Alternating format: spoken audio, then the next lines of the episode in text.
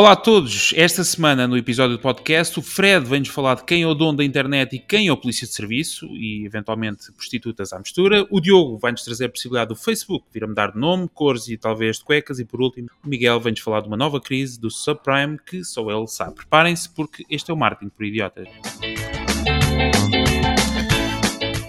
Era isto. Olá a todos! Sim. Era isto? Estava bom? Então, Foi bem, foi bem. Miguel, queres ir outra vez? Não. Como a semana passada? Não. Esta... Não, está ótimo. Tá bom. Acho que estiveste bem, estiveste bem. Olá a todos, bem-vindos a mais um podcast Martin por Idiotas, o podcast onde todas as semanas o Diogo, o Miguel, o Fred e eu, o Ricardo, vos trazemos as últimas tendências, notícias e novidades sobre marketing, negócios e tecnologia. Portanto, se procuravam um lugar para se manterem informados sobre os temas, eh, estes temas, vieram ao sítio certo. Neste podcast, gosto de relembrar que temos ainda o shout-out do Twitter, que a meio do nosso episódio anunciamos os novos subscritores da nossa conta do Twitter, que é o Martin, eh, neste caso, o handle é o Martin Idiota, que é também onde podem interagir connosco e comentar as notícias que falamos aqui todas as semanas. Temos também a poderosíssima e sempre útil ferramenta da semana e, por último, as rapidinhas, que ao contrário do do que possam pensar, são apenas notícias mais importantes da semana, mas em formato uh, rápido. Por último, se gostarem do nosso podcast, subscrevam na aplicação de podcast favorita e assim recebem as notificações dos novos episódios e se gostarem mesmo muito, deixem-nos uma avaliação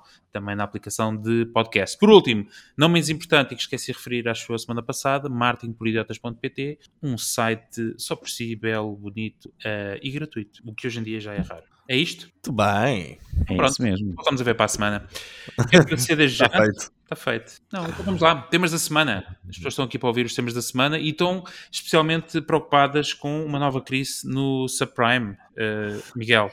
Ok, então hum, eu esta semana trago aqui, não trago uma notícia propriamente, trago um, um bocado de um artigo que estava a ler na casa de banho uh, da Marketing Wiki que achei mesmo muito interessante. Um, este artigo fala sobre como a personalização antigamente era vista aqui no, no marketing digital como uma grande, epá, a grande caixa de Pandora que ia ser incrível, nós íamos entrar num site e ver tudo personalizado, etc. Era aquela ideia de que íamos ver notícias adaptadas a nós e isso. A tecnologia existe, mas por algum motivo nos últimos nos últimos anos, uh, parece que a maior parte do, dos sites nunca nos conseguiram dar uma experiência mesmo completamente personalizada face àquilo que a tecnologia permitia, ok? Os únicos que conseguiram fazer isso foi o, o Facebook e as redes sociais, que nos mostram mais ou menos aqueles conteúdos que nós temos mais probabilidades de gostar e realmente aí a nossa experiência é interessante, Epá, mas esses foram basicamente massacrados com esta ideia de privacidade, não é? Pelos fanáticos da privacidade. Um, os fanáticos, os fanáticos da privacidade. Filhas da mãe, pá. Exatamente, ou seja, este artigo fala um bocadinho desta guerra que existe entre a privacidade e a personalização, ok? Uh, parece que nos últimos anos a tecnologia cookies passou a ser exclusiva para rastrearmos um bocadinho os visitantes do site, os seus comportamentos, etc., e não propriamente para nos entregar aquilo que era a promessa, que era uma experiência altamente personalizada. Ok, eu aconselho a todos a ler este artigo, está, no, está no nossa, na nossa página. Uh, ele fala um bocadinho também aqui sobre privacidade, conteúdo personalizado, utilização de dados pessoais, mas o que me chamou a atenção foi o que passo a citar. Uh, eles dizem que existe um relatório do Instituto P2B, B2B, que indica que existe uma crise chamada Subprime Data Crisis. Ok, o que é que é isto? Aparentemente, o MIT e a Melbourne Business School fizeram um estudo à compra programática de anúncios e revelaram que a eficácia para segmentar anúncios a pessoas de determinada idade é de apenas 25%. Isto significa o quê? Imaginemos que eu estou a querer fazer uma campanha para pessoas que tenham 20 anos, a probabilidade de eu realmente conseguir impactar com a minha campanha pessoas de 25 anos ou de 20 anos é 25%, ok? Quer dizer que 75% dos meus contactos são desperdiçados noutras faixas etárias. Uh, eles continuam o estudo deles e dizem que segmentar entre sexo masculino e feminino é de apenas 50%, Epá, que é completamente ridículo, não é? Isto é basicamente tirar uma meia ao ar e ver se cai um homem ou uma mulher. Uh, e nem estamos a falar da, nem estamos a falar das comunidades LGBTA, que essas ainda vão ser mais, vão baixar aqui ainda mais esta Boa, probabilidade. Tiveste bem, tiveste bem. Tiveste Ok. bem. Não, mas se tu fores a ver, entre masculino e feminino, a probabilidade é 50%, isto é basicamente ao calhas, não é? Eles falam de uma verdadeira crise que existe que ainda não está muito entendida. Uh, provavelmente muitos de nós já sentimos isto nos nossos resultados, não é? Quando tentamos segmentar coisas, vemos que às vezes temos campanhas para homens e depois aparecem as mulheres a responder aos formulários. Um, e o que eu vos quero perguntar hoje aqui no painel é basicamente o que é que acham uh, desta crise de segmentação de dados, se acham que ela existe ou não existe, uh, e o que é que acham também um bocadinho desta guerra entre privacidade e personalização, ou seja, uh, vamos, vamos esquecer a personalização dos nossos anúncios, das nossas páginas, o que é que vai acontecer? É um, são estas as perguntas, é isto que eu trago. Também vos aconselho depois a lerem o artigo, que realmente está um artigo muito interessante. Muito bem. Diogo, tens a primazia para responder aqui às questões. Eu ouvi muitos 25, portanto, se tentares atingir uma audiência de 25 anos, a probabilidade é só de 25%, eventualmente será coincidente. Portanto, se tentares atingir uma, uma audiência de 75 anos ou mais, eventualmente terá maior probabilidade.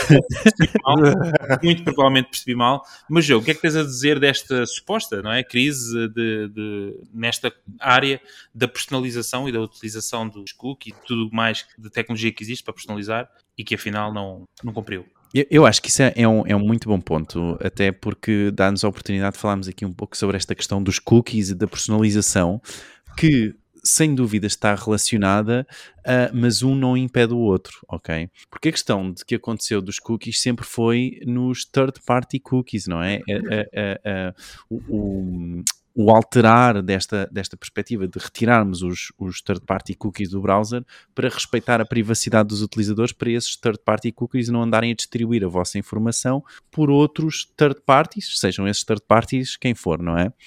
Um, isto é bom porquê? Porque uh, uh, não tem nada a ver com a personalização.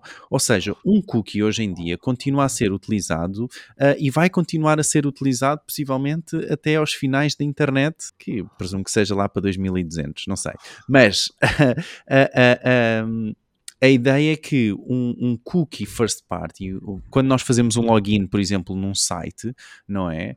Essa personalização Okay? É toda possível através, por exemplo, da utilização de cookies. Okay? Mas parece que a personalização fica por aí, não é? Ou já Sim, sentiste, já sentiste algum site que te tivesse dado mesmo personalização, sem ser uma rede social? Bom ponto, mas uma rede social não deixa de ser um site e sim, e sim, há um ótimo exemplo que vocês podem experimentar que é o, o site das Zappos, ok? A primeira coisa que, Zappos sapatos, não é? Com um Z. Um, a primeira coisa que esse site vai-vos tentar fazer e vai-vos pedir é que vocês entrem no site, façam um login, ok, ou o registro, para que eles consigam personalizar a, a oferta, uh, seja dos sapatos, um, para o vosso número, para o vosso estilo e para o vosso, o vosso género. Ok? Muito bem, eles estão aqui a dizer realmente, deixa aqui os dados para a melhor shopping experience. Exatamente. Portanto, e, e a ideia é muito essa, ou seja, a personalização e a questão dos cookies não está relacionada, ok? Pelo menos nesta perspectiva de uh, first party, ok?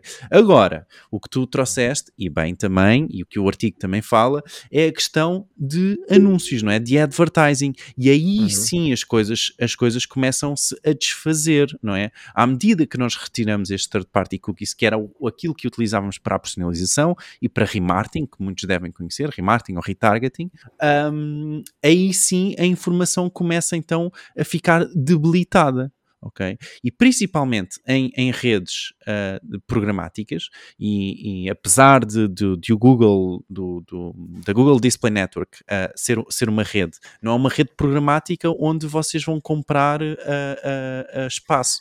O bom do, do, do, Google, por exemplo, é que vocês utilizam a informação da Google. É? Os pequenos anunciantes, quando anunciam no Google Display Network, na Google Display Network, utilizam a informação da Google que tem por base todos os acessos, logins, a, a informação que, o, que, o, que a Google tem sobre aquele utilizador, que é muito mais precisa e consegue ser muito mais precisa do que informação de um site de um publisher, como o público, como um observador, etc. Ok? Ou como uma rede, muitas vezes de programática que tem informações e vai buscar informações de várias fontes, ok? E nem sempre essas informações são corretas. E aí é onde há uma grande quebra, ok? E daí não, não me surpreender muito que em redes programáticas para lá do Google Display Network, não é? Seja realmente haja este, este uh, mismatch. Contudo, deixa-me dizer que a promessa da personalização em termos dos sites, eu não acho que tenha sido uh, ah, um, não, que tenha sido uma promessa falhada. Desculpem, estou a falar aqui, é um, é um testemunho muito grande, desculpem, mas uh, uh, eu, eu, eu, eu, genuinamente acho que é uma promessa que continuamos a caminhar para lá, mas agora, felizmente, de uma forma mais privada, ok? E é isso. Boa. Fred, partilhas da opinião? Bom, Achas que há uma crise, não há crise? Como é que tu... Uh, o que eu queria destacar aqui, eu acho que tem mais. A, não sei se tem a ver com crise, mas eu queria destacar mais a personalização em relação ao marketing, porque eu, o que tenho vindo a perceber-me de alguma forma é que uh, muitas. Nem todas as empresas percebem que quem deve assumir o controle da personalização é o marketing. E, e porquê? Tem que ter acesso aos dados dos clientes, tem que ter acesso às plataformas e analisar e compreender as necessidades e desejos de cada pessoa. E eu vou, não quero assumir aqui o papel de professor, mas no fundo só fazer aqui um, um realçar que existem seis tipos de segmentação que permitem a, a, a, segmentação e a partir daí começa a conversa sobre quem é que faz o quê. Ou se há crise ou não há crise, ou por onde é que isto vai. Por exemplo, o Diogo estava a destacar agora um, que era os dados de terceiros, o third, o third party data, que no fundo a empresa compra fontes externas, nomeadamente a grandes agregadores de dados que extraem de várias plataformas e sites onde esses dados são gerados. Depois temos um tipo de segmentação comportamental, que é com base em ações mensuráveis. Em terceiro temos o demográfico, que é o mais famoso, que o Miguel reforçou há bocadinho também, que tem a ver com fatores físicos ou situacionais. O psicográfico, baseado em atitudes. Eh, faltam só dois, os primários, que são super importantes. Com este tema agora das flocks e dos cookies, as empresas estão a dar muito enfoque neste first party data, que no fundo são os dados mais valiosos, porque são dados de comportamentos, ações e interesses, mas que a empresa tem. Dados que estão no CRM, dados sociais que são os ativos da empresa, e por último temos os dados temporais, ou seja, com base no tempo e na frequência. Portanto, uh, para finalizar, eu acho que a personalização, acima de tudo, é um exercício criativo. E, reforçando, é um marketing que tem que assumir o controle da personalização. Claro que, idealmente, fundamentado em objetivos de negócio tangíveis. Portanto, vai sempre acontecer personalização, as recomendações de produtos com base no que o cliente viu, uh, anúncios com base em interesses reais do cliente, até pequenos pormenores como e-mails de promoção programados com base na frequência de compra do cliente com recomendações personalizadas. Portanto, eh, tudo isto é um caminho que nós temos estado a, a alinhar muito no marketing por idiotas, essas tendências, eh, mal ou bem. Eh, não, não sei só da opinião do, do Diogo em relação, aos cookies, em relação ao facto dos cookies existirem sempre, mas que a personalização vai existir sempre, isso não tenho dúvidas, porque é mais abrangente. Mas os cookies já tenho as minhas dúvidas. Muito bem. Acho que fechamos bem este tema do subprime. Sim, Fica... até parecemos um podcast sério agora, tipo, fechámos assim bem, falamos todos, foi Ninguém disse asneiras, portanto até agora está... Até agora está tudo bem. Está a correr bem. Deixem a vossa opinião, ou as neiras queiram dizer no Martin Idiota, no nosso Twitter, eh, se quiserem discordar tudo aquilo que nós falamos aqui. Diogo, tu também que passas a vida no Twitter, eh, a fazer sabe-se lá o quê, andas aí a apanhar umas notícias de um disco disse sobre uma rede social que não sei se toda a gente estará familiarizado, que é é o, é o Facebook, não é? O Facebook. Facebook. O Facebook. Eu não sei bem como é que se diz. não, é? se fosse não. como a Superbox, não é? Seria Facebook. Enfim, um, então, há, há, um disco disso uh, no mercado uh, que em princípio será ainda até ao final desta semana ou na próxima semana. Uh, que o Facebook irá sofrer um rebranding, ok? Uh, então parece que, segundo os amigos de algumas fontes que, que ouviram falar, não sei bem aonde, uh, o Facebook realmente está a planear alterar o nome nas próximas semanas, uh, de forma a refletir um novo foco no metaverse e em todos os outros negócios que tem para lá um, das redes sociais, ok? Então seriam assim todas as empresas separadas em termos de marca, uh, estando debaixo de uma umbrella e que seria essa umbrella o novo nome uh, da empresa em si, do, o, o, Facebook, da empresa umbrella Facebook. Um, e a minha questão é, é, muito simples, que é uh, o que acham de, de um rebranding do, do, Facebook, não é? Se está na altura certa para o Facebook realmente alterar o nome um, e se concordam comigo que uh, que na verdade se calhar deveria ter vindo mais cedo e que na verdade já é um pouco tarde depois da imagem estar muito denegrida. Um, e por último, um, quais as sugestões de nome que dariam à marca? Boa. É, eh, Deixa-me só esclarecer, vou só, portanto, o que vai mudar de nome é a empresa ou rede social? Desculpa, só para não. Nós, é, é, um bom ponto. Uh, não, ah, não, não sabe, ok. Não está bem claro, Muito. ok. Mas o que se prevê é que seja algo como a Google fez, não é? Oh, a Google okay. então tipo, ficou a Alphabet, exato, exato. não é? E deixou a Google como outra marca uh, e as marcas todas separadas debaixo da umbrella Alphabet. E é o que se prevê que, que o Facebook faça aqui. Obrigado. Muito bem. Uh, não sei se queres. Ei, bela morraça no microfone, Diogo. Uh, Ouviu-se aqui, obrigado. Foi para acabar. Foi para acabar. Foi o gongo. Uh, Fred, não sei se queres o primeiro uh, a desancar. Pode ser.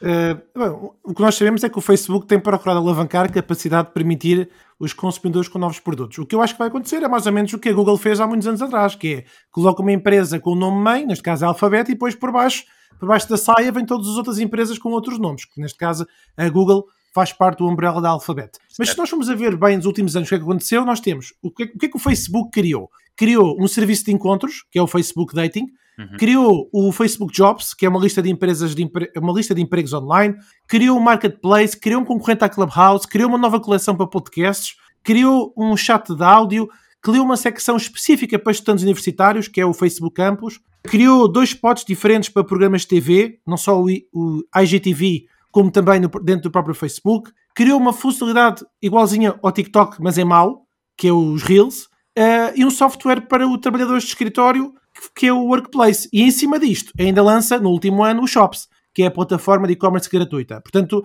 basicamente, está-se eh, a tornar aquilo que eu, não sei se, pronto, vislumbro, mas na minha imagem uh, vejo um polvo. Portanto, o que é que acontece? O lobby da Big Tech argumenta que, os, que há projetos de leis de, de, inovação que estão a prejudicar a privacidade do utilizador e as, as pequenas empresas dependem disso. E é normal que elas queiram tomar novas direções, diversificar, sei lá, correr um bocadinho o risco de uh, não haver de repente uma nova lei que mata as galinhas dos ovos de ouro, que neste caso claro. ainda não sabem se é o Facebook, se é o Instagram, qual é que está a dar mais dinheiro. Mas a Big Tech, de uma forma geral, opera na carença de que as empresas poderosas podem e devem expandir-se constantemente. Uh, mais do que já fazem, porque nós já sabemos que eles compram sempre os pequeninos. Aliás, o Miguel, grande defensor das pequenas e médias empresas, tem dito e micro, muitas e vezes. Eu só mini, mini, mini micros. Os mini micros. que, que, agora ia dizer uma coisa já não posso dizer. Tu, desculpa, acho... Fred, tu disseste não, o eu... Facebook criou ou o Facebook copiou? Eu não percebi a expressão que tu estavas a usar, era qual? Exato. Criou um Exato. criou um. Criou é uma coisa, copiou é outra. Mas exato, exato, raciocínio, desculpa. Não, eu vou só fechar, eu vou só fechar. Só ia dizer que uma empresa como a Facebook está a ser processada e investigada por ser demasiado poderosa, claro que, na, claro que está uh, preocupada com o fracasso. E se nós colocarmos os, os sapatinhos do Max Zuckerberg, bem gostaríamos de ter um, um, um 0,1% da fortuna que ele tem, mas se nós colocarmos um bocadinho uh, os sapatinhos que ele tem, mas colocarmos na posição de chefe tecnológico, certo. claro que ele está a preocupar-se com a história da tecnologia e com as mudanças que vão permitir, ou melhor, que vão impedir os investidores que ele tem de ganhar mais dinheiro e neste momento não há nenhuma garantia que quer o Facebook, quer o Instagram, quer o WhatsApp, que são as três principais, vão continuar a ser escolhas dominantes nas comunicações, do entretenimento e mais importante do que isso, que vão continuar agregadas à mesma empresa, porque já anda aí a, a assobiar os, os legisladores a dizer que se calhar as empresas vão ter que ser separadas. É este o meu take. Certo. Então, uh, mas deixa-me só, deixa só fazer este follow-up, posso, Ricardo? Pode, que é, uh, uh, um, mas, oh Fred, então tu, tu pensas que é uma questão mais de money talks do que propriamente uma gestão. Diz diz? É, acha que é mais uma questão de money talks ou de bullshit walks? é muito bom. Muito bom, muito bom. Isso, é o meu, isso vai ser o meu take, eu estou demasiado nisso. Tá o teu take está feito, Miguel, eu não mexia mais. Bem, mas a minha questão é muito: achas que é uma questão então mais de, de, de uh, um, gestão de, de, dinheiro e de, de, empresa do que propriamente gestão de marca? Para salvar a marca? Se nós formos uh, em, em, relação a dinheiro, uh, já temos vindo a falar aqui isto algumas vezes, mas a receita do Facebook cresceu 7 mil milhões de euros. E tem vindo a crescer. Portanto, uh, o que tem vindo a perder é utilizadores, como nós sabemos, da plataforma mãe do Facebook, porque há uma dispersão cada vez maior. Mas a quantidade de dados que a empresa capta de utilizadores permite que venda espaço publicitário. Portanto, eu não tenho bem a certeza se é um rebranding ao novo banco, com o dinheiro dos contribuintes. Neste caso, eles estão, estão a usar dinheiro privado só que eu acho que este, este reajuste de marca, eu acho que tem muito mais a ver, na minha opinião, com a previsibilidade que vem aí daquilo que são que é a mão de ferro dos, dos legisladores, porque aí não vão ter hipótese nenhuma. Venha da América ou venha da Europa, vai haver de certeza mexidas no que diz respeito ao controle. De certeza. Portanto, eu acho que não é. Hum. Honestamente, não tenho a sensação que é um rebranding do estilo novo banco porque é necessário, porque perdeu muito dinheiro e de repente uh, é conotado como uma marca má. Uhum. O Facebook também tem uma, essa conotação, mas a questão é que dá lucros astronómicos e continua a crescer nos últimos anos. Portanto, Não sei, não tenho essa Eu- perspectiva de Miguel, ser necessário. Também vês essa, essa Não. eu ia dizer, a, a posição do, do Fred, que deu aqui o exemplo de, de uma saia, não é? Que depois debaixo tem as empresas, eventualmente o Facebook ficará mais ao nível do rabo. Tu Sim, partilhas, eu, partilhas eu, pego, eu pego mais no que ele disse agora sobre o novo banco. Eu não sei se vocês ouviram que o Richardi está, quer lançar um, um, um banco outra vez para salvar o nome da família Espírito Santo. Ah, Pá, esperemos, esperemos que não consiga isso já foi. E há de lançar. Bom, há de lançar. Facebook. então, mas pronto, o que é que eu acho disto? Ah, eu acho que eles já pode ter feito há mais Miguel, tem cuidado.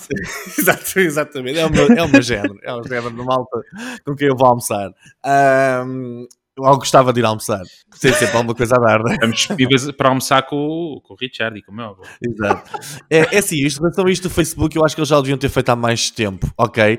Lembram-se quando, assim que o, que o Facebook lançou em todas as aplicações, ou pelo menos no WhatsApp e no Instagram, aquele iconezinho lá embaixo dizia Made by Facebook, Sim. aquilo teve logo Sim, uma sim. conotação muito negativa no pessoal todo. Toda a gente, eh, a maior parte dos que têm menos literacia digital, se calhar não sabiam que isto estava tudo sobre a mesma umbrella, não é? Ao fim e ao cabo.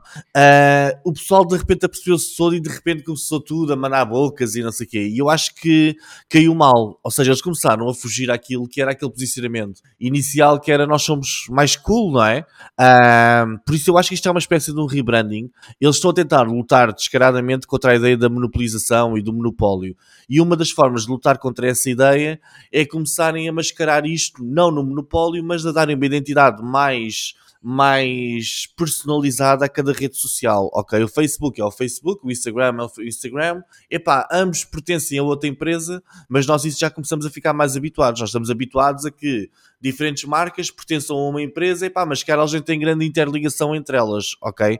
Agora não, neste momento, como, como isto está, nós sabemos que o Facebook é diretamente do. O Instagram é, é do Facebook, não é? Ah, eu acho que a ideia deles é começarem a falar das diferentes redes sociais como não pertencendo ao Facebook, mas como pertencendo a um grupo qualquer. Epá, para a maior parte das pessoas, se nós formos agora à rua perguntar o que é que é o alfabeto, a maior parte ninguém sabe, não é?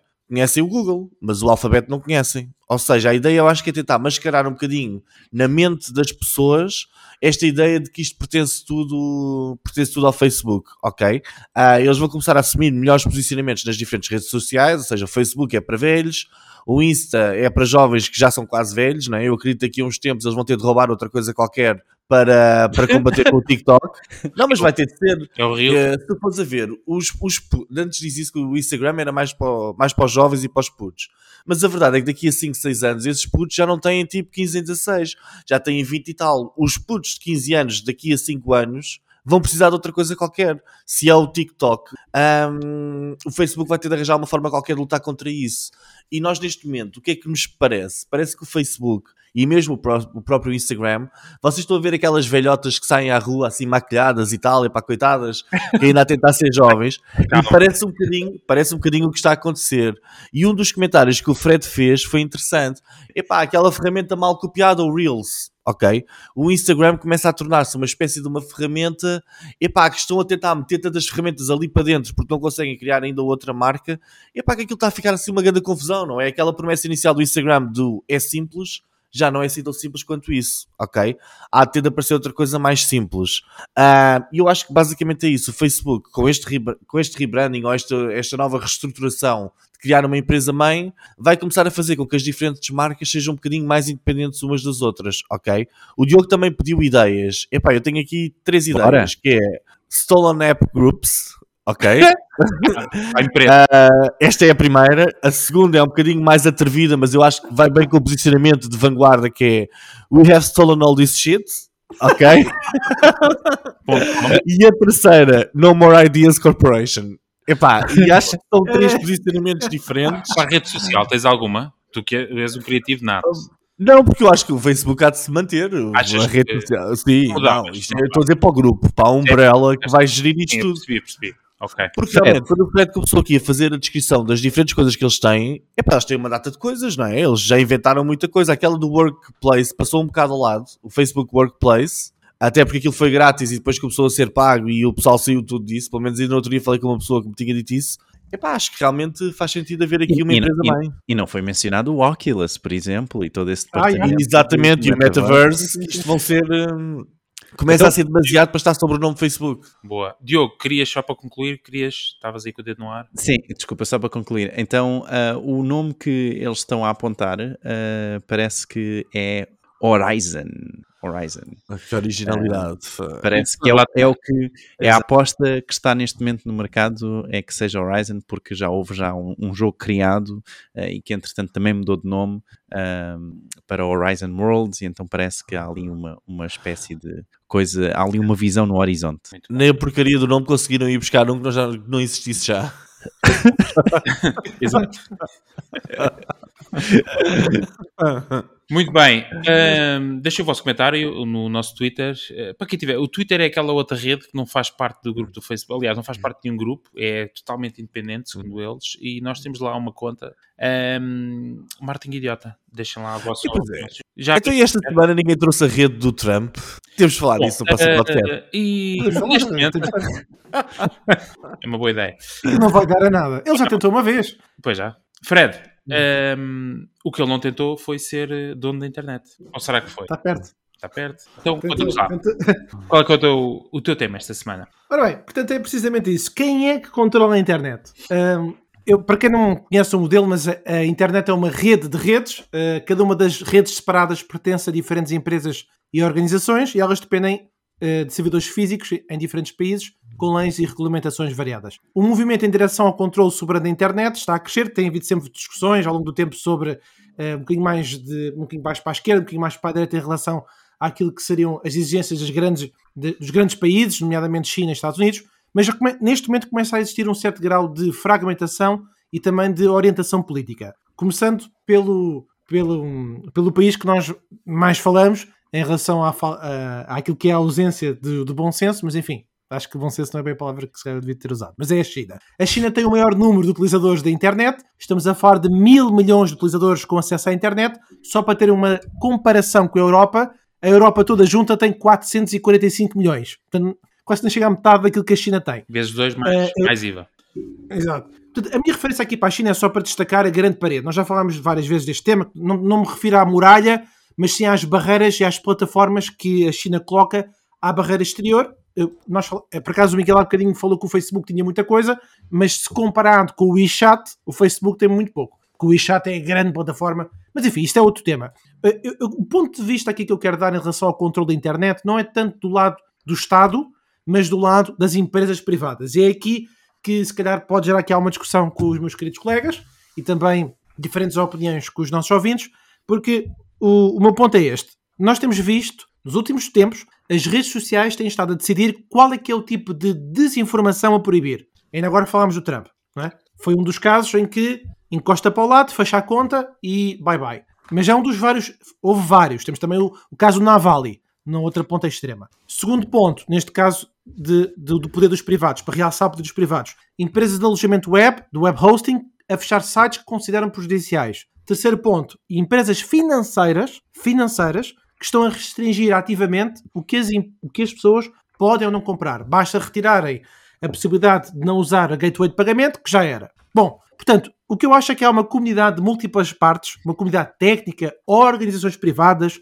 empresas mesmo, que exercem influência cada vez maior nas normas sociais, políticas e económicas da internet. Portanto, a minha pergunta, eh, já, já a fechar aqui este tema, é o seguinte: é que eu acho que poucas empresas exercem mais pressão, e aqui vou tocar num- em algo que eu acredito veementemente que a empresa, as empresas que fazem mais policiamento da internet são os intermediários financeiros. Para mim, são os atores-chave no ecossistema de alojamento web do conteúdo online. Eu acho que são muito mais fortes de que, provavelmente muitas big techs, nós temos vindo a falar, muitas big techs desta vida, eu acho. Não sei, qual é que é a vossa opinião? Concordam?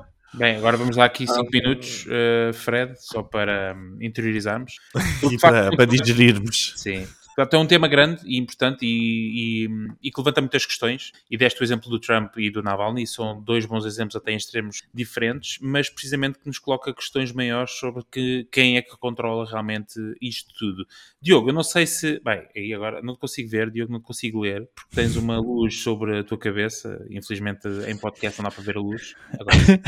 Hum, não sei qual é a tua opinião sobre, sobre este tema. Epá, ah, e- e- Podes pior não? é a questão. É esta, eh, o pior é esta questão ahm, de eh, que eu vejo aqui mais, pelo menos, é a questão das, das big tech financeiras, não é? Ah, da- das visas e do- dos Mastercards da vida, ah, que vêm aqui faz- criar uma barreira muito grande, não é? E que vêm dizer como aconteceu ao site que todos vós ah, conhecem bem, não é? O OnlyFans, ah, onde começou a dizer para, para todos os investidores é assim, pá, gente, isto, não, não, ninguém conhece. Pornhub, pronto, vá. Ah, também, esse também não, não é conhecido. Ahm, onde começa a bloquear os pagamentos desses, desses websites ah, ativamente por, por suspeitas que o conteúdo possa ser uma exploração dos direitos humanos, etc., ou por, seja por que razões for. Ahm, e isso é um controle que na verdade acaba por ah, ajudar a algo que vocês investem muito, não é? A chamada Bitcoin, voltamos aqui à, à, à questão da criptomoeda, porque vais. Pá, É, desculpa, dá volta. Não é, não, é, não é preciso ir às bitcoins, há coisas. Mas Não, pronto, mas mas, é- mas queres, é- é- queres dar a tacada do Ricardo, não é? Não, mas, mas se reparares, não é? A partir do momento em que tu arranjas uma barreira, não é? Tu estás a criar uma separação, não é? Não estás a dar oportunidade aos outros. Tu começas a criar uma separação e, e, e dessa separação vão existir outras formas que esses websites e outros websites vão encontrar de ganhar dinheiro na mesma ah, com o produto que têm. E neste caso, especificamente seja a, a pornografia ou, ou o que for, acaba muito se calhar irmos diretamente para as bitcoins, ou seja, o black market também acaba a ir para, tudo para bitcoins, exatamente pela privacidade que é dada pelo, pela bitcoin. Ah, eu tenho dúvida, pá, não sei como é, que- como é que a PayPal, por exemplo, se manteria, se manteria aí. Olha, Ah, ainda bem que falaste da PayPal, que eu vou falar deles a seguir. Boa. Mas diz, Ri- ah, Fre- Fred, Não, epá, eu queria só, só para nós não desviarmos, podemos, podemos ir para o tema da Bitcoin, mas só para não desviarmos muito, eu acho que é só, pelo menos, eh, tangibilizar para, o- para os nossos ouvintes que nós estamos a falar que sites e apps que alojam conversas de pessoas e têm os seus próprios negócios, quase todos eles que têm comércio online dependem de bancos, empresas de cartões de crédito para, com processadores de pagamento Olha, para fazer claro. tudo. Estamos a falar de Claro. comprar domínios, alugar espaço no servidor, pagar aos, aos engenheiros, moderadores de conteúdo e estes intermediários financeiros, eles também são essenciais para receber os pagamentos dos anunciantes Olha, nas redes de anúncios, processar as compras, permitir as, as assinaturas dos utilizadores. Portanto, ao perder o acesso a uma conta bancária ou ser descartado por um processador de pagamentos, vai tornar impossível o site ganhar dinheiro, pagar as suas dívidas e isso resulta no site ficar offline. Só para eh, relembrar o que aconteceu com o Wikileaks. No caso, em 2010, o- houve uma pressão dos congressistas em relação ao Wikileaks. Houve uma pressão, espera, deixa só apontar aqui o dedo. A Mastercard pressionou Wikileaks, os congressistas, que é para eles eh, fazerem um, um, um aconchegozinho ao Wikileaks e a Wikileaks, perde- pronto, concordando muito ou pouco com o que, eles, com o que o sistema fazia, mas perdeu o acesso a bancos, empresas e agora só aceita doações, e agora faço sim a ponto com o que tu disseste, Diogo, só passou a aceitar doações de criptomoedas, mais nada. Porquê? Tudo o resto Claro. deixa, Ah, não claro, quis ser provedor claro. de serviço deles. olha, ah, posso dar aqui o meu take em relação a Podes, isto? Força, Miguel. Epá, eu acho que nós estamos a ficar nos betings e esta conversa dos pagamentos é uma conversa completamente de virgens ofendidas, ok? Se nós há 20 anos atrás disséssemos a alguém que ia pagar por algum tipo de conteúdo ou serviço online, ninguém acreditava. Ninguém pagava e se fosse preciso até arranjavam cracks e eggs para acabar com a empresa, ok? A única coisa que há 20 e tal anos atrás se pagava online era pornografia. A indústria dos pagamentos online veio da pornografia e dos jogos. E eles estão esquecidos disso. O PayPal foi inventado para pagar pornografia online sem aparecer no cartão de crédito a dizer que, que, que a pessoa comprou pornografia, ok? Eles agora armam-se em betinhos. Estão completamente armados em betinhos. Nós hoje em dia pagamos notícias, pagamos filmes, nós pagamos jogos, pagamos música e a única coisa, curiosamente, que não se paga é porno. Ok? Ou seja, a- internet é grátis, mas os conteúdos e serviços não são grátis. Eu concordo completamente com a ideia de não cumpres as regras das redes privadas, tu não pagas e ficas sem conta. Epá, não cumpres as, as regras do hosting, ficas sem site. Ah, aqui o problema é quem decide um bocadinho as regras, ok? O quê? Exatamente. A questão é isso. Ou seja, quem é que está a decidir estas regras e não regras? A questão dos pagamentos. Epá, eu acho que as entidades bancárias e isso tudo têm realmente, e de- até devem exercer aqui algum controle sobre, pá, nós não queremos que sejam feitos pagamentos para redes terroristas e para sites de, de pedofilia e não sei o quê. Mas agora, se, eh, epá, são sites teoricamente legítimos, como por exemplo o Wikileaks, é um site, era, foi, foi, foi o branding daquilo era um site noticioso, não é? Com notícias que saíram cá para fora, mas isso também acontece. O, o Correio da Manhã e os outros jornais, quando, quando o puto Rui Pinto lançou notícias cá para fora, eles também publicaram aquilo e não foi por isso que, que foram atrás deles, não é? Uh, eu acho realmente que, Fred, tu, tu aí tens razão numa coisa.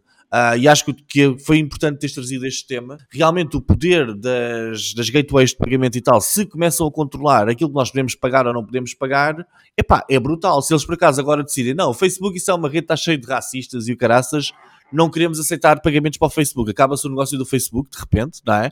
Uh, eventualmente, eu não sei que ligação, epá, alguém falou aí de Bitcoin, uh, eu não sei que ligação é que isto poderá ser, ou começar a ser já um primeiro uma primeira tentativa de controle antes que o Bitcoin se torne a grande moeda online para compra de serviços e... e... Epá, não sei, epá, não sei. Não inventes. Epá, não sei, mas acho que... Isto vai realmente... contribuir para o contrário, Miguel. Então não é? Tu, quando tu, Exato. repara, quando tu de repente num site chegas e tiras um, um, meio de pagamento, um meio de, uma forma de receberem dinheiro, tu estás a contribuir para que esse site vá, vá arranjar outras formas de receber dinheiro, não é? Exato, Na verdade estás Epá. a contribuir ao contrário, não é? Que, que as pessoas Epá, passem para Bitcoin. Mas, exatamente, mas isso, isso partes é uma fachada. contrárias então qual é que é o teu take, oh, oh Fred? Achas que é uma fachada? Não, eu ia só dizer, isto, mas isto é uma fachada, houve. Uh, o Pornhub uh, tem, e especificamente neste caso, em que a Mastercard e a Visa disseram que não queriam mais trabalhar com, com este site, uhum. tem um, o gateway de pagamento deles é a Profiler. Uh, se entras no site da Profiler, que eu nem conhecia, fiquei a conhecer, quem é que são os dois meios de pagamento da Profiler? Adivinha? É a Visa e a Mastercard. Exatamente, a Visa e a Mastercard, isto é uma fachada. É, é, opa, eu, isto tem a ver. É, é um dilema filosófico ou não, não sei, mas só que eu acho que é assim. Por um lado, querem mostrar ao grande público que são muito abertas e estão dispostas a aceitar e a facilitar todos os pagamentos, seja quem for, uh, enfim. Portanto, Visa e Mastercard dizem. Uh, as duas dizem que são empresas globais e que têm um princípio orientador da legalidade local e, e que, enfim, tem que restringir, né? Portanto, eu até entendo que uh, a tecnologia está a evoluir a uma tal forma que os avatares 3D que são nus, os desenhos animados uh, a fazer sexo, tudo que sejam imagens uh, que estão modificadas, eu, até, eu compreendo que de alguma forma eles querem se proteger, mas a questão é esta: eu acho que a legislação está a ficar para trás, as instituições financeiras estão, uh, estão numa posição difícil, eu reconheço isso, porque são acusadas de serem os polícias morais e permite, e claro, e depois nós fazemos julgamentos morais em relação ao que eles fazem e deixam de fazer. Mas esta aqui, para mim, quer dizer, eu acho que a responsabilidade é dos governos. Os políticos claro, têm vindo mas... a avisar que as empresas privadas têm muito poder, mas não fazem. Não, pá, pronto, estamos sempre é, atrás. É o, mesmo, é, é o mesmo em relação aos dados, Fred, não é? É o mesmo com o Facebook, é o mesmo com o Google, onde são empresas gigantes que acabam por ter um poder enorme enorme. E essa é, é a diferença, claro, mas a partir do momento essa é a diferença. Manda, quem manda no dinheiro ou quem manda na transação online, se se mete a fazer agora também juízes de valor sobre as coisas todas, é para criar aqui um grande problema, porque uma coisa é o então, Facebook. Mas porque, qual é a diferença entre, entre o Facebook? Exatamente. Qual é a diferença entre o Facebook fazer uh, juízo de valor e o, e o Mastercard e o Visa fazerem juízo de valor? Epá, é o mesmo, acho, são empresas eu acho privadas. eu acho que são intensidades, atenção, são intensidades diferentes, porque uma coisa epá, é o publisher, outra coisa é quem gera o dinheiro, e a nossa sociedade pode viver sem publishers, mas não pode viver sem dinheiro neste momento, não é? Ou seja, o dinheiro, o dinheiro tem de ser algo transacionável entre as pessoas Epá, de forma livre, é a promessa do dinheiro. Certo, é? mas podes, podes transacionar, não pela Visa e pela Mastercard. Há outras, é, mas, há outras ah, operadoras, certamente. Quem é que é a maior marca de pagamentos da Europa? A Visa. Quem é que é a segunda? Mastercard. Portanto, se estás a perceber, não tens aqui muita. Não, pois, pá, mas lá está, mas é a questão, é, eu, eu concordo, eu acho que é a questão dos governos deveriam ser uh, uh, os detentores destas regras e os detentores de, de, de, de realmente perceber eu, desta moralidade ou não da aplicação dessa eu continuo, moralidade. Eu continuo a achar que isto é uma falsa moralidade. Uh, aquilo que eu, porque o meu take parecia que era um take a gozar, mas não era. Real, realmente a indústria dos jogos e do porn, é para pronto, dos jogos é uma indústria mais legítima, obviamente, mas a da pornografia era o que fazia mexer os pagamentos online há 20 ou 30 anos atrás. Não havia mais nada, tu não ias. Aqui, ias, ias alguma vez pagar para fazer o streaming de um filme tipo Netflix? Ou, tu não pagavas nada online, tu online só pagavas produtos que mandasses vir pá, do, do pouco e-commerce que ainda havia na altura, epá, e o porno, não era? Não sei. Ah, hoje em dia, como... palavras. Ok. fica com as tuas palavras. Nós acreditamos, tu és um. Não, nem, nem nunca paguei, nem nunca tive cartão de Oh, crédito. Só não estamos aqui Não, para pá, julgar, nem para Por julgar. favor, por favor, é pá, ó, Ricardo. Não, não. Foi um É, amigo. tu hoje- É um ainda amigo. hoje tiveste um episódio, é pá, tu não, não venhas para aqui com conversas. Mas o bom é deixarmos a, a via aberta, neste caso está aberta ao som, mas deixamos a via aberta no Twitter, em Martin Idiota, para deixar o vosso comentário sobre, sobre esta temática que é muito importante e que nós temos vindo a falar sobre, sobre ela nos, eh, nos podcasts. Muito bem, não sei se mais algum tem alguma coisa, não tem nada a acrescentar, só ficamos só com esse take do Miguel e da pornografia. É pá, não me deixa. Ei, não, não acabes com isso assim. Estou a brincar, estou a Ah, brincar. pô, é pá, o meu pai ouve isto, não é? Não, mas para validar que realmente o E não é só o teu pai. Que eu já É vou, vou, vou desvendar quem é que anda aqui também a ouvir. Muito bem, e quem, e quem anda a ouvir pode deixar o comentário e review na aplicação de podcast. Além de seguir, pode deixar também essa review e comentário e, e dizer o que acha. Não, Eh, não sobre este tema em especial que o Miguel agora falou, mas de forma genérica sobre os conteúdos que vemos aqui todas as semanas. Mas se quiserem, pode ser também específico. Pronto, isso agora façam o que vocês vocês entenderem. O que faz eh, estas pessoas também o que fizeram, eh, que vamos falar a seguir, que são as pessoas que nos seguem no Twitter, fizeram foi seguir-nos e por isso vão ganhar aqui uma menção honrosa no nosso podcast. Ahm, venham os aplausos eh, e venham também eles. Diogo, Vamos lá, então temos a Joana e temos também a Joana Rão Vieira. Se É, houver é a alguma, minha se- alguma semelhança aqui no nome, enfim. Mais, temos o Carlos Modesto, a Maria João Barros, ahm, o Smarkly, acho eu, Deus meu, ah, o Rodrigo Freixo, a Sandra Soeiro, da Social Marketing Academy, o Francisco Gandara, a Filipa Loureiro, o Dalai Lume, Boa, aí é top. Ao Zenda Caetano e por último o grande Alexandre Silva. Obrigado a todos por nos seguirem no Twitter. Vão deixando comentários daquilo que ouvem no podcast. que Quero acreditar que ouvem o podcast e que subscrevem e que deixam avaliações. Ah, por isso agradecemos ah, a todos. Ah, o, o primeiro de todos era só Joana. O handle dela é Joana. Sim, o primeiro, não, o handle dela Ah. é, é um. Não, eram daqueles handles tipo mesmo old school. Valor. É, abriu a internet ela. Ah, então, mas tens de ter os handles, não podes dizer só os nomes. Então, o Dalai Lune está. Tá, como é que é? Dalai Lama é É uma questão de privacidade.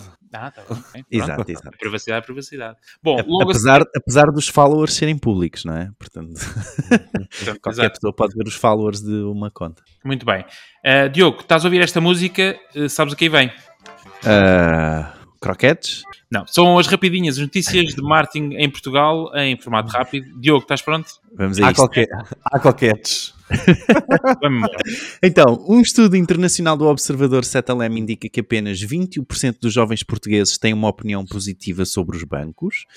A Sport Zone vai lançar em Portugal um marketplace com 250 novas marcas e e 15 mil produtos. Uh, Especula-se que o PayPal vai comprar o Pinterest. Opa!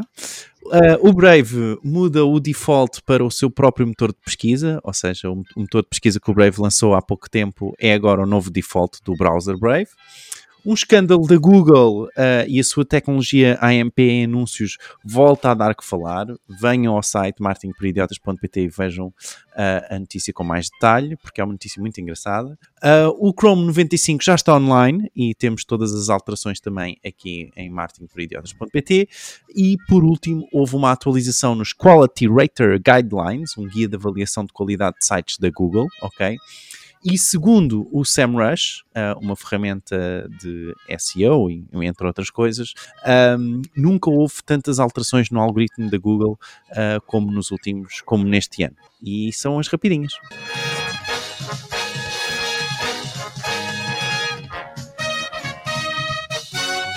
Ih, é bem, hoje acabou mesmo bem. Que timing. É verdade. Só pediste assim, bate sempre certo. Parece. Eu, eu acho piada o, o Diogo. Quando há alguma coisa positiva da Google, ele traz para notícia. Agora a tecnologia AMP escândalo é tipo, passa ali nas rapidinhas, quase como se nem, quase Não, como eu- se nem fosse para se falar disso. eu- o que eu é digo- que se passou, ó, Diogo? O que se passou foi que, uh, aparentemente, em 2015, quando eles lançaram o AMP, para, terem um, para o AMP ter um boost da rapidez, eles atrasaram os anúncios que, uh, Oh. propositadamente, alegadamente, ali, a- a- atenção, atrasaram os outros anúncios para que o AMP fosse mais rápido a carregar e que houvesse um shift. Uh, pronto, e havia vários engenheiros que não sabiam, que trabalhavam no projeto, e então criou assim, está assim uma espécie de, de um escândalo, e o caso ainda está aberto uh, no Texas. É porque eu, por acaso, no outro dia tive, uma, tive um dissabor, epá, numa landing page que criei, ah, depois houve outra agência que estava concorrente e tal, e foram fazer uma análise à landing page. Aquilo carregava em menos de um segundo. Epá, e os tipos mostraram ao cliente um relatório da Google, epá, com milhares de, de pequenas alterações que podiam ser feitas, epá, e a Google parece-nos que faz aqui uma concorrência desleal ah, em relação aqui ao, ao resto dos prestadores de serviço, ou não? Atrasar os anúncios, epá, tu achas isso uma coisa que Não, o não. Google Analytics 4, é, epá, uma a empresa que lançou o Google, o Google Analytics 4 faria. Quem Vou, vou, vou abrir, vou abrir uma nova rubrica aqui no programa, se me permitem, que é a dica do Google Analytics 4 da semana. Pode ser? Pode, pode, pode. É, Para a semana estás responsável. para a semana Um, e esta semana também temos uma dica da semana, que é hum, a ferramenta da semana. Uh, esta semana sou eu. Não, mas aqui- a- a- as ferramentas que nós trazemos normalmente não fazem eh, este barulho, ok? Uh, quer dizer, eventualmente se forem instaladas em Windows podem fazer este barulho, mas a regra geral, eh, se for Mac, não, e se for web também não. Uh, Ah, e, eh, atenção que o barulho, entretanto, com o Windows 11 eh, mudou. E, aliás, esse ainda, se não estou em rede do XP, desculpa, continua. Certo. Olha, hum, ferramenta desta semana, posso ser eu, posso ser, sou, sou eu, dou-me essa. Pode ser. este- é, a ferramenta desta semana não é mais, nada mais, nada menos que um editor de vídeos, que é o vid.io, portanto veed.io,